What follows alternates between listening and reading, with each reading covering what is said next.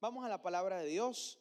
Eh, quiero que usted abra su mente y su corazón para que reciba esta palabra que va a bendecir su vida. Siguiendo la línea del mensaje a las siete iglesias, ¿verdad?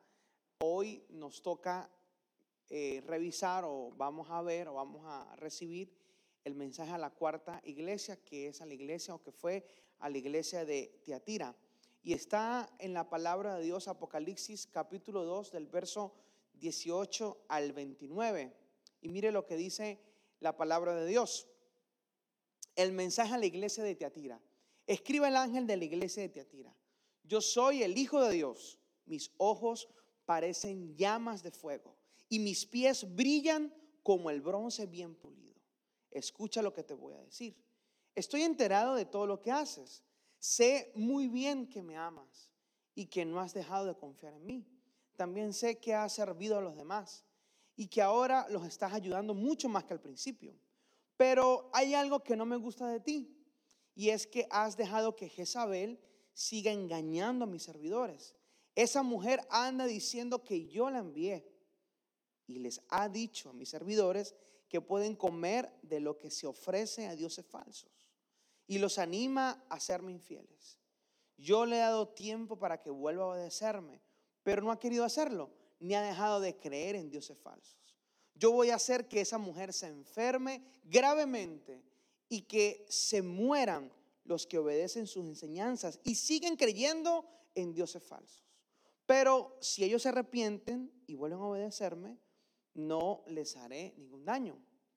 Así todas las iglesias sabrán que yo conozco los pensamientos y deseos de todos y que a cada uno le daré el castigo que merecen sus malas acciones.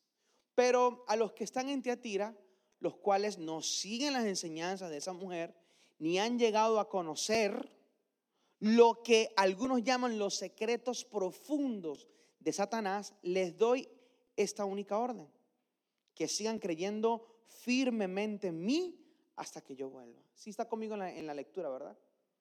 Estoy en Apocalipsis capítulo 2 del verso 18 al 29. Si usted no me sigue en la palabra, usted puede buscar en su teléfono o en su Biblia que tiene en la mano. Ahora voy a leer el verso 26 en adelante. A los que triunfen sobre las dificultades y no dejen de confiar en mí, les daré como señal de victoria la estrella de la mañana. Y si me obedecen siempre, les daré poder sobre los países del mundo. Así como mi Padre me dio ese poder a mí, gobernarán a esos países. Y los, y los tratarán con dureza. Los harán pedazos como si fueran ollas de barro. Si alguien tiene oídos, que oiga, que ponga atención a lo que el Espíritu de Dios les dice a las iglesias. Antes de continuar, miren mis amados, ¿por qué estamos siguiendo esta serie o por qué en nuestro corazón Dios puso el sentir de poder entregarles este mensaje? Porque nosotros somos la iglesia del Señor. ¿Cuántos son la iglesia del Señor?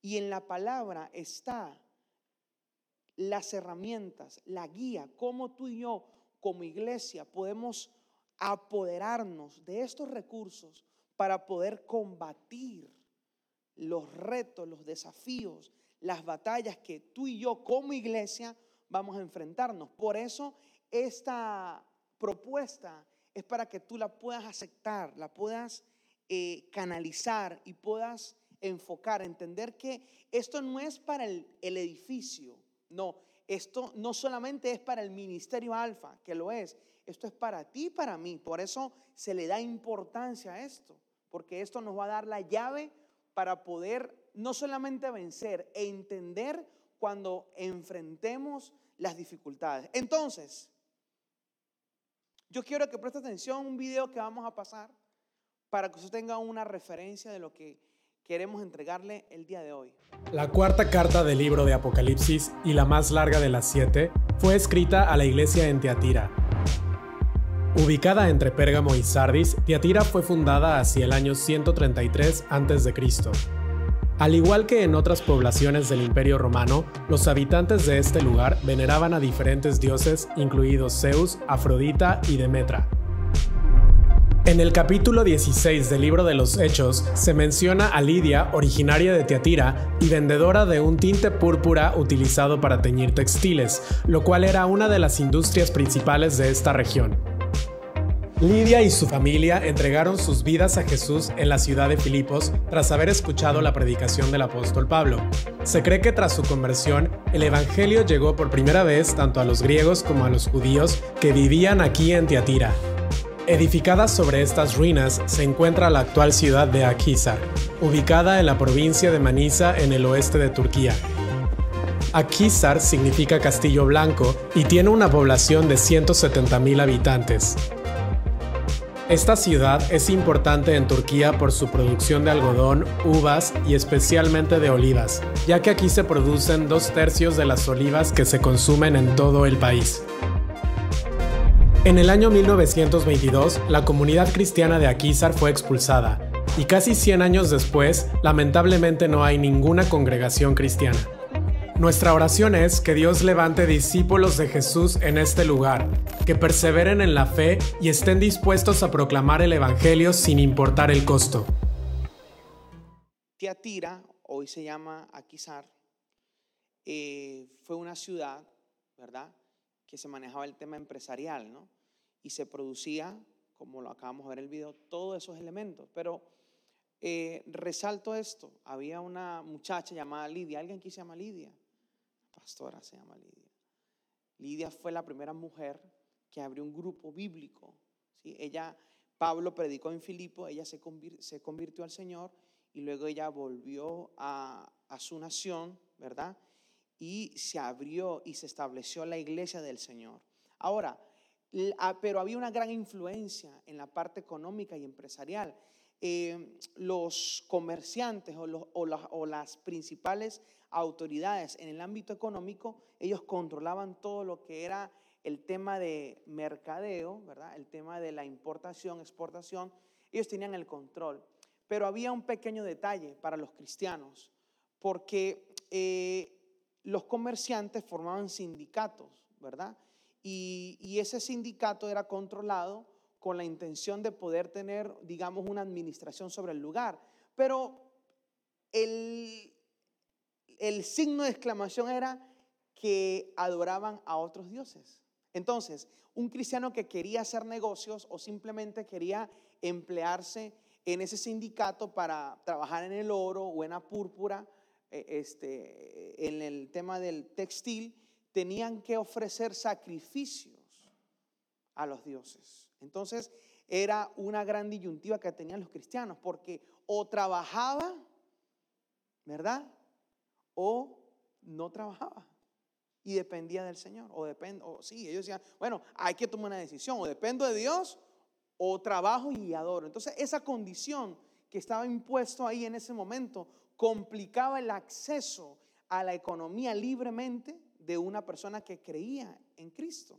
Entonces, ya usted sabe que cómo llegó el Evangelio a Teatira, una mujer llamada Lidia abrió el corazón a Dios. En Filipos, Pablo predicó, ella se convirtió, atendió a Pablo, a todo el equipo de liderazgo, luego ella vuelve otra vez a, a Teatira, abre el grupo y sigue, por eso creamos grupos de conexión y el Evangelio se esparce por eh, la localidad. Ahora, ¿cómo se presenta Cristo a la iglesia de Teatira? Se presenta como la máxima autoridad, como el Hijo de Dios que tiene los ojos ¿Qué dice? Como llama de fuego y los pies de bronce bien pulidos. ¿Por qué Cristo se presenta como la máxima autoridad? Porque en este tiempo o en ese tiempo los dioses falsos le quitaban el protagonismo al verdadero Dios, que es Cristo. ¿Mm? Entonces, como que se parece un poco a estos tiempos, ¿no? Vienen distracciones que nos quieren separar del amor o de experimentar el verdadero amor de Dios. Entonces, cuando Cristo se presenta como la máxima autoridad, se presenta también como el Dios que todo lo mira, que todo lo examina, que todo lo ve. ¿Y por qué insisto en esto? Como fuego. Esa palabra fuego impactó mi corazón, la conocemos. Pero Cristo se presenta con esta intención porque Él estaba diciéndole a la iglesia en Teatira, yo soy la verdadera luz que puede salvar a la nación, salvar y traer salvación, conocimiento, revelación de la verdad. Solamente la luz de Jesús. Por eso se presenta como fuego, que Él ilumina, que Él alienta, que Él ayuda, que Él restaura. Ahora, la, la, palabra fuego tiene dos connotaciones, tanto espiritual como natural. El fuego quema, el fuego consume, el fuego purifica y el fuego enciende. Ahora, esto lo hace Cristo en nuestras vidas. Él enciende la llama que está en ti. Cada uno de nosotros tenemos una llama, que es el fuego del Espíritu Santo.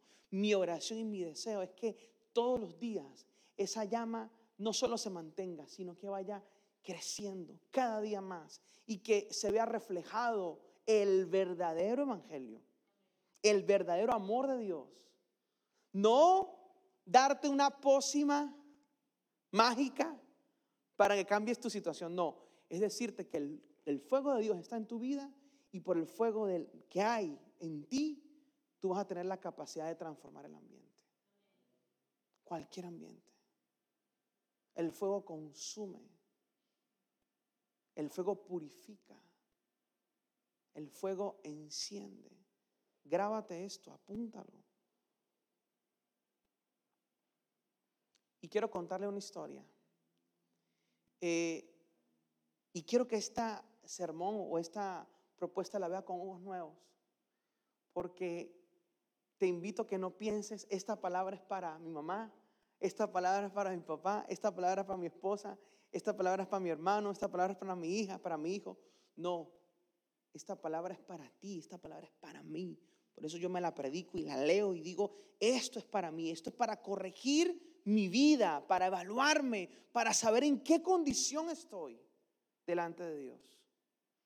Delante de Dios. Eh, cuando, estaba, cuando yo era niño, mi mamá me vestía así como está Michael, punta en blanco, camisa blanca, me planchaba muy bien el uniforme y me enviaba a la escuela. Ella me decía, yo lo envío a usted para que llegue bien limpiecito.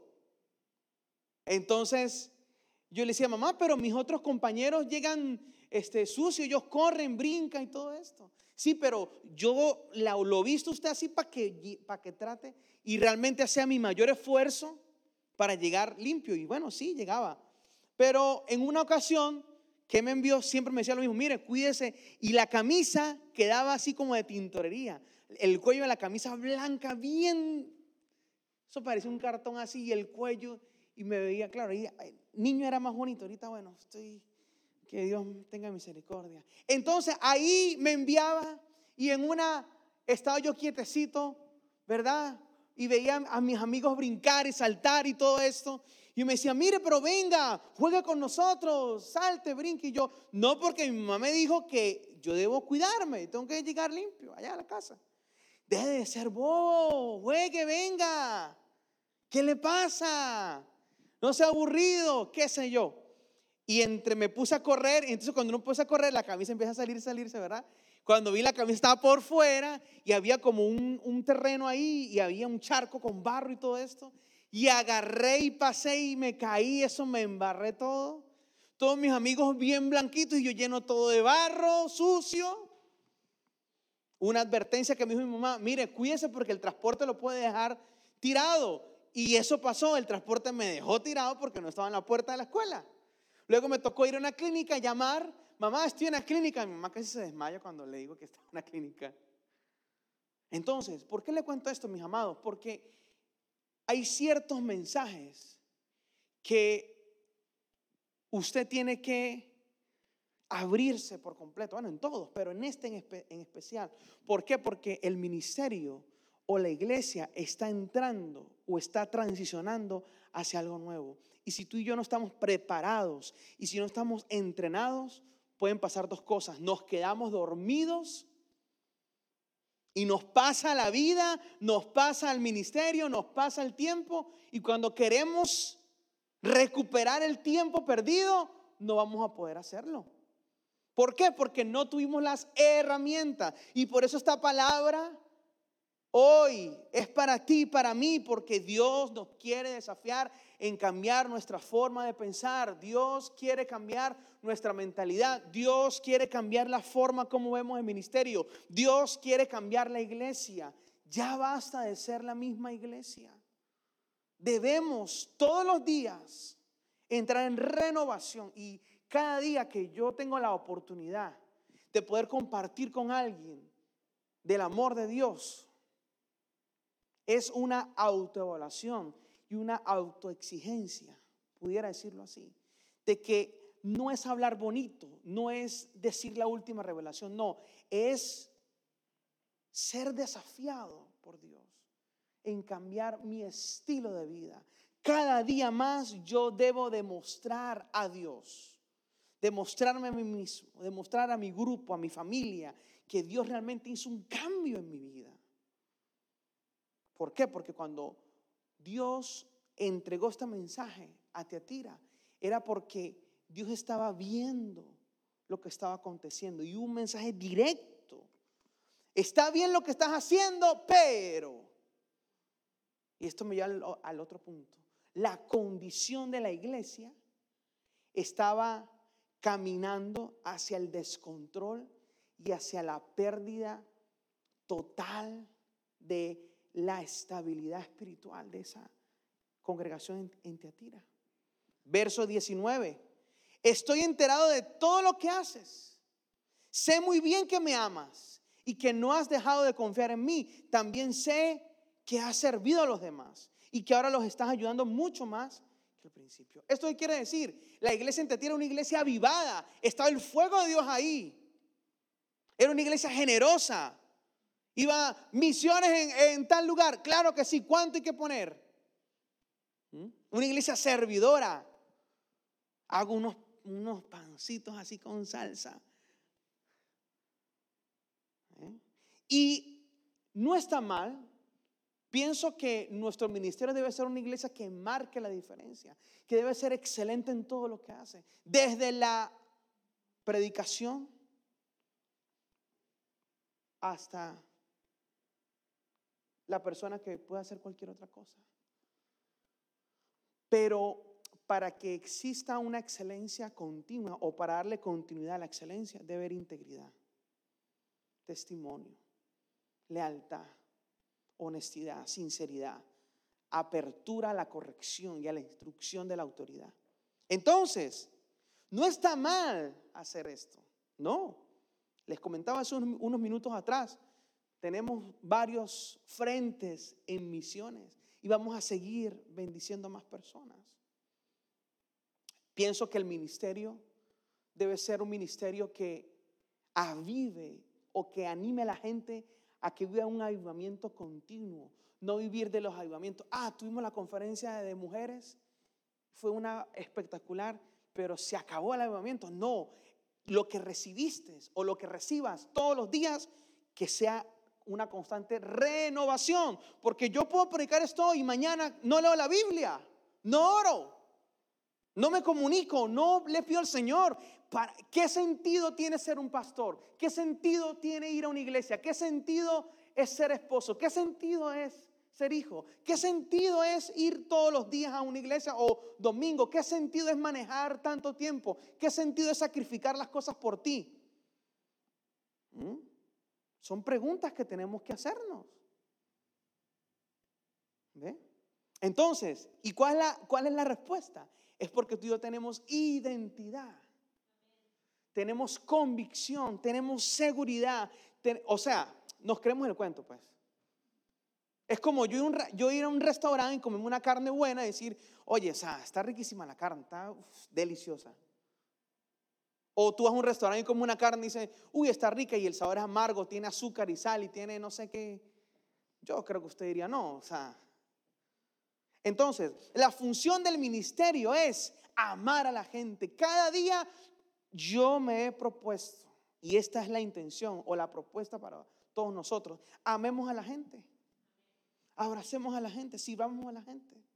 Por eso felicito a todos los que sirvieron voluntariamente en la conferencia de mujeres. ¿Y por qué esto sale natural? Porque siempre se hace. Siempre se hace. Siempre nos servimos unos con otros. Para las demás personas no es normal, pero para nosotros sí es normal. Entonces, esto forma parte de la excelencia. Y esto se hace continuamente. ¿Y saben por qué servimos? Porque nos enseñaron a servir. ¿Eh? Entonces, mis amados, la iglesia puede estar espectacular, como estaba en Tiatira. Todo estaba bien. Pero, diga conmigo, pero. Siempre un pero para todo, ¿verdad? Algo estaba afectando a la iglesia. Y cuando yo leo esto, yo digo, esto es una alerta para todos nosotros, para el ministerio. Verso 20. Pero hay algo que no me gusta de ti. Y es que has dejado que Jezabel siga engañando a mis servidores. Esa mujer anda diciendo que yo la envié. Y les ha dicho a mis servidores que pueden comer de lo que se ofrece a dioses falsos. Y los anima a serme infieles. Yo le he dado tiempo para que vuelva a obedecerme. Pero no ha querido hacerlo. Ni ha dejado de creer en dioses falsos. Es decir, era una iglesia avivada, pero estaba siendo influenciada por una mujer. Cristo la llamó Jezabel. Jezabel es un espíritu y es una actitud. Y está en Primera de Reyes capítulo 21 del verso 25 y 26. ¿Quién fue Jezabel? Nunca nadie se entregó tanto a hacer lo que es malo a los ojos del Señor como Acab, bajo la influencia de su esposa Jezabel.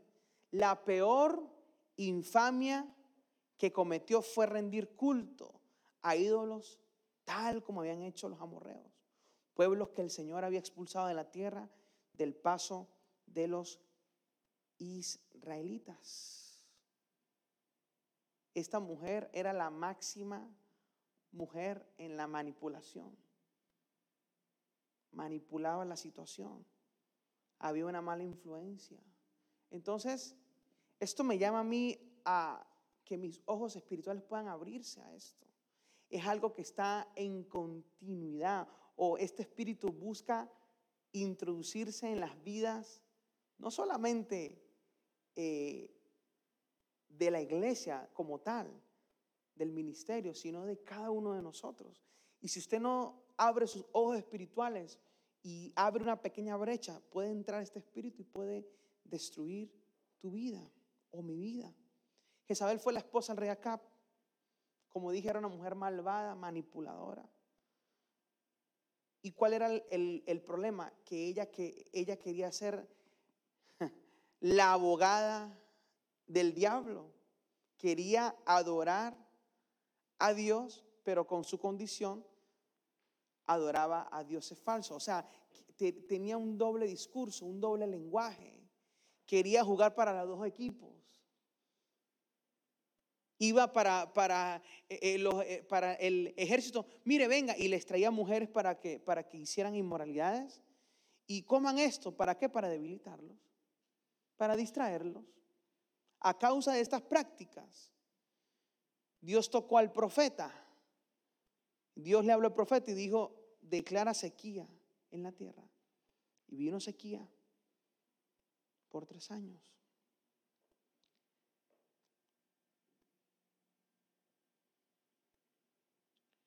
Y aquí viene lo preocupante.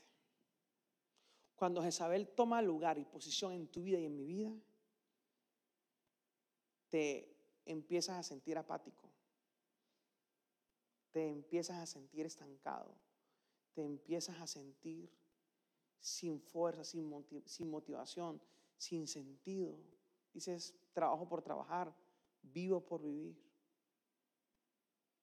Cuando ese espíritu se posiciona en la vida de alguien, no hay revelación, no hay entendimiento, no hay sabiduría, no hay enfoque en lo espiritual. Yo le decía a alguien hace horas atrás, lo espiritual debe estar por encima de tus deseos o de los deseos. Y no estoy hablando de la, de la iglesia, del edificio, estoy hablando de tu vida espiritual. Tu oración tiene que ir primero. Cuando la distracción empieza a gobernar tu vida, ¿qué es Isabel al final del día? Puede hacer miles de investigaciones, todo lo que te aleje de Dios es malo, no te conviene, no conviene para ti. Entonces, cuando pierdes el ánimo de orar, ahí hay, hay, una situación. Cuando pierdes el ánimo de leer la palabra, cuando pierdes el ánimo de ir a la iglesia, cuando, y yo explicaba a alguien, pon una balanza, ¿qué, qué es más? ¿Lo espiritual o tus deseos personales? ¿Lo económico o lo espiritual? Y piensa en un segundo, si hoy tú te hicieras una autoevaluación, ¿qué pesa más en tu vida? Y no hablo de estar en una iglesia metido de lunes a lunes, no, hablo en, en tu intimidad real con Dios cuando tú estás solo, cuando nadie te ve, ¿qué se inclina más? ¿Tu carnalidad? Somos carne y hueso, claro, pero tú tienes algo que se llama el Espíritu Santo y cuando el Espíritu Santo vive en ti, esa llama encendida te hace estar equilibrado, buscar ese balance, pero no, no ese balance que, que hablan por las redes sociales. No, este, me, meditación, eh, me voy a una montaña, no tengo nada en contra de lo de las montañas, pero esa gente que publica por ahí que, eh, no, que la, no, no, no, no, no, no, no, hablo en tu intimidad, hablo de tu realidad en el Señor. ¿Cuál es tu realidad en el Señor? y no, desnudarte en el buen sentido en las redes, que la gente vea cómo tú. Yo no sé por qué estoy hablando de eso, pero lo voy a decir. Usted en las redes, no, este eh, cuerpo, alma, espíritu. No, no, no, no, ya va, no, no. Primero el espíritu, olvídate de eso. Olvídate de eso. O sea, eso lo hace Isabel, traer confusión. Que te enfoques en lo externo, en lo que tú puedas proyectar, en tus bienes. Esto, eso no se trata de eso, mis amados.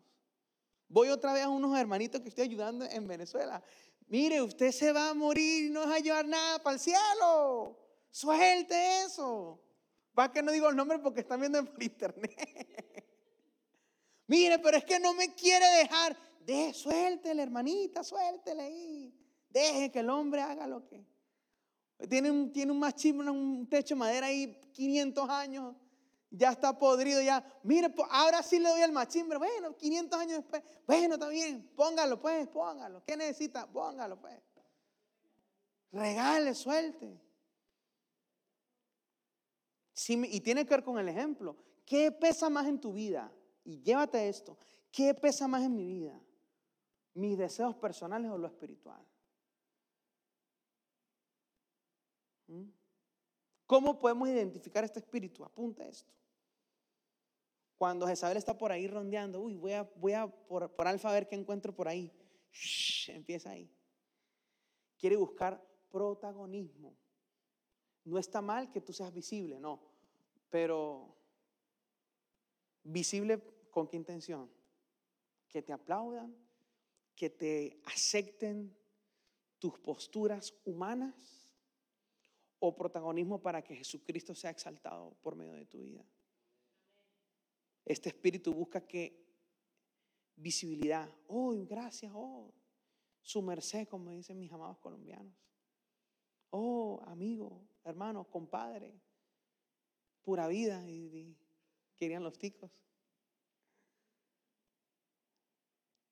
Que en nuestro corazón siempre esté el que sea reflejado Cristo que digan, wow, es Cristo que vive en ti. Es Cristo que vive en ti. Otra cosa que hace el espíritu este de Jezabel, trae división. Entonces, viene, viene y viene. ¿Cómo, ¿Cómo puede traer la división? Uy, no, esta palabra el pastor está como, estuvo como medio ácido. O conecto más con el, el pastor que con la pastora, por ejemplo. ¿Qué sé yo? División. Cuando usted ve a alguien que venga, incluso en la, en la propia casa, sí, en la propia casa, en la propia casa se cae un tenedor, un cuchillo. Mira, usted que. No, ya sabe lo que tiene que hacer. Recoge el tenedor, el cuchillo, lávelo y. Sí. Contienda. Contienda. ¿Eh? Usted, si está casado, se llama embajador, embajadora de la paz. Si está soltero, no permita que las influencias externas te influencien de tal manera que tú internamente seas una persona infeliz, seas una persona que estés luchando en contra de algo que ya Dios te dio la victoria. Una de las razones que la gente pierde sus batallas es porque no tienen la certeza, ni la fe, ni la convicción que ya Cristo venció en la cruz y ya, y ya Él te dio la victoria. Lo que pasa es que la gente antes de, iniciar una batalla que ya ganó en la fe por Cristo Jesús, antes de iniciar ya están derrotados y ya, no, ya no vale la pena, ya, esto no va para, esto no va para ningún lado, ya valió. Sí, ya valió. Otra, otra, otra de las formas que se, que se mueve este espíritu es que quiere desmeritar y menospreciar el trabajo que se ha hecho o que Dios ha hecho en tu vida y en mi vida. Hay familias, hermanos, tíos, primos que se burlan de ti o se burlaban de mí. Yo doy, yo doy testimonio de esto. Se burlaban porque yo era evangélico. Sí, desmeritar lo que Dios ha hecho. No saben las lágrimas que tú y yo y toda la gente que están viendo han derramado por seguir a Cristo. La buena noticia es que Dios ve esto y Dios te va a bendecir. Otra de las cosas es que hay personas dentro de la iglesia que menosprecian el trabajo, el liderazgo que se hace. Otra de las cosas que busca este espíritu es dañar, desvirtúan el pensamiento de Dios. Dios todos los días trabaja contigo. Todos los días. Cuando Dios te presenta una dificultad y tú logras vencer, es porque tienes la llave de la victoria. No dejes que ese espíritu de Jezabel venga. Y si, y si lo llaman por teléfono, uy, no, si le contara, es que a mí, mire, si usted puede, dígale, listo, déjeme orar por usted, Dios lo bendiga. Y ya, déjelo quieto. No, no, no permitas que te contaminen. Habla del amor de Dios, predica del amor de Dios. Que ellos se conviertan a ti y que tú no te conviertas a ellos. Otra, otra de las frases cuando, cuando las personas están bajo la influencia de este espíritu, empiezan a hablar y dicen, no, es que en la iglesia es como que fácil hoy en día la gente echarle la culpa a la iglesia de todos los problemas, ¿no? Es como fácil, ¿no? No, es que en la iglesia no enseñan con profundidad. No, es que la iglesia es mucho tiempo. Hoy estaba echando cuentas con mi esposa, tres horas. Ministerio Alfa, tres horas semanales. Miércoles, una hora. Sábado, una hora. Bueno, diría la pastora, sábado, una hora y media la predicación. Bueno, pues dos horas, pues, bueno, dos horas, dos horas, bueno. Dos horas el miércoles, dos horas el sábado, dos horas el domingo. Mire, todo el mundo se puso de acuerdo. Ustedes vieran, los que están en internet, vieran las caras de las personas aquí del liderazgo, se dan cuenta. Dos horas, bueno, está bien, pues dos horas. Dos, cuatro, seis. Seis horitas para Dios. ¿En dónde? En a ver, y, y, saben, mire, yo me meto aquí en la, en la película y me, y me pongo a imaginar un poco. Dios dice, eh, seis horitas me dieron, ah, ¿en dónde le mando la ayudita? A ver, el, chequecito. Seis horas usted le está dando a Dios. Más nada. ¿Usted cree que vale la pena ponerse a, sacar cuentas? Decir, no es que le dedique seis horas a Dios. Si usted se pone a comparar con todo lo que Dios le ha entregado, ¿usted cree que pagaríamos lo que Dios nos ha entregado? No, imposible. Es que la iglesia no, es que esta canción está muy rápida, muy lenta. Es que el servicio dura muy poco, muy largo. Es que la iglesia queda muy lejos, le ponemos la iglesia en la casa y no van. Eso pasa. Es que, el, es que se llama campo y ¿por qué no iglesia? Es que en la iglesia hay una cruz, es que no hay una cruz, es que hay vitrales, es que no hay vitrales, es que qué somos, qué no somos. No soy escuchado, no soy pastoreado, no me aman, no tienen misericordia.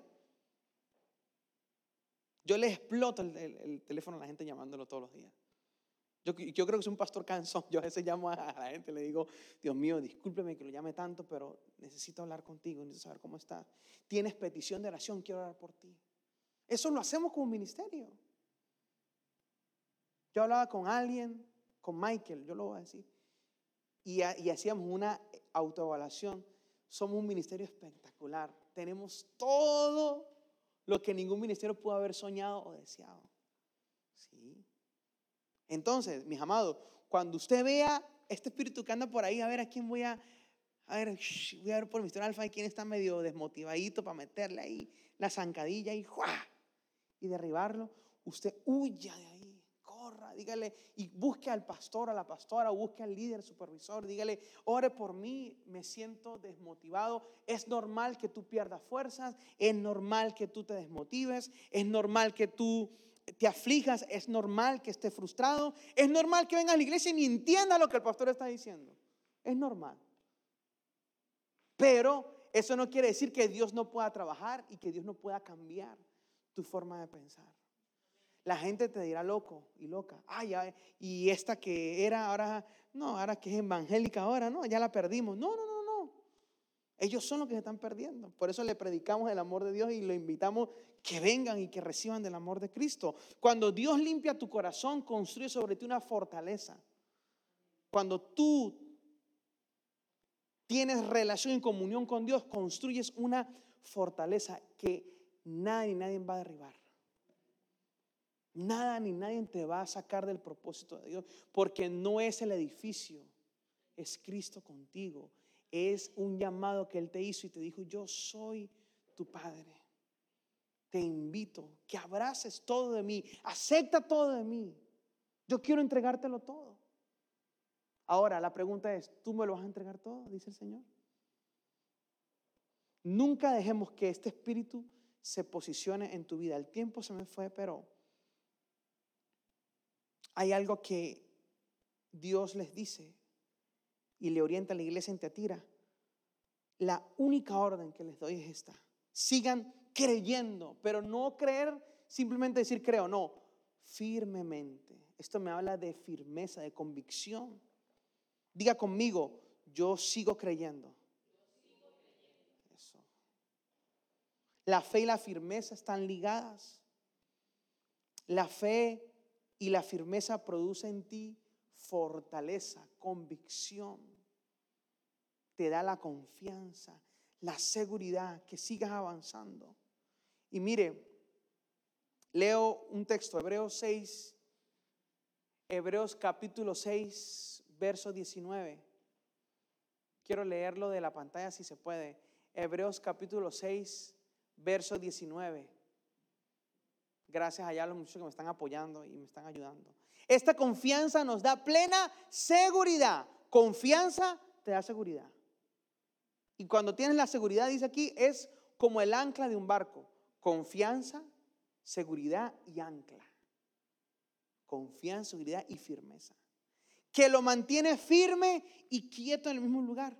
Esta confianza nos la da Jesucristo, que traspasó la cortina del templo de, de Dios en el cielo y entró al lugar más sagrado. Esta esperanza es un ancla firme y confiable para el alma. Nos conduce a través de la cortina al santuario interior de Dios. Esto habla que ya tú y yo no tenemos que esperar que un sacerdote entre al lugar santísimo para ofrecer eh, sacrificio para el perdón de los pecados. No, tú y yo tenemos libre acceso a su presencia. Tú y yo tenemos libre acceso a su presencia. Ya no hay separación. Ya tú y yo tenemos libre acceso. Y la orientación es, afírmate. Y tú que estás afirmado, sigue firme. Sigue firme. Estad quietos y ved cómo yo hago lo que tú no puedes hacer. Y esa quietud no, no, no me habla de conformismo. Esa quietud me habla de confianza. Esa quietud me habla de esperanza. Esa quietud me habla que Dios está en movimiento trabajando, pero yo me alineo con Dios y camino de la mano con Él. Póngase de pie, por favor. Y mire lo que le viene a usted y a mí. Dice el verso 26 de Apocalipsis. Les daré la señal de la victoria, la estrella de la mañana. Esto quiere decir que te dará autoridad.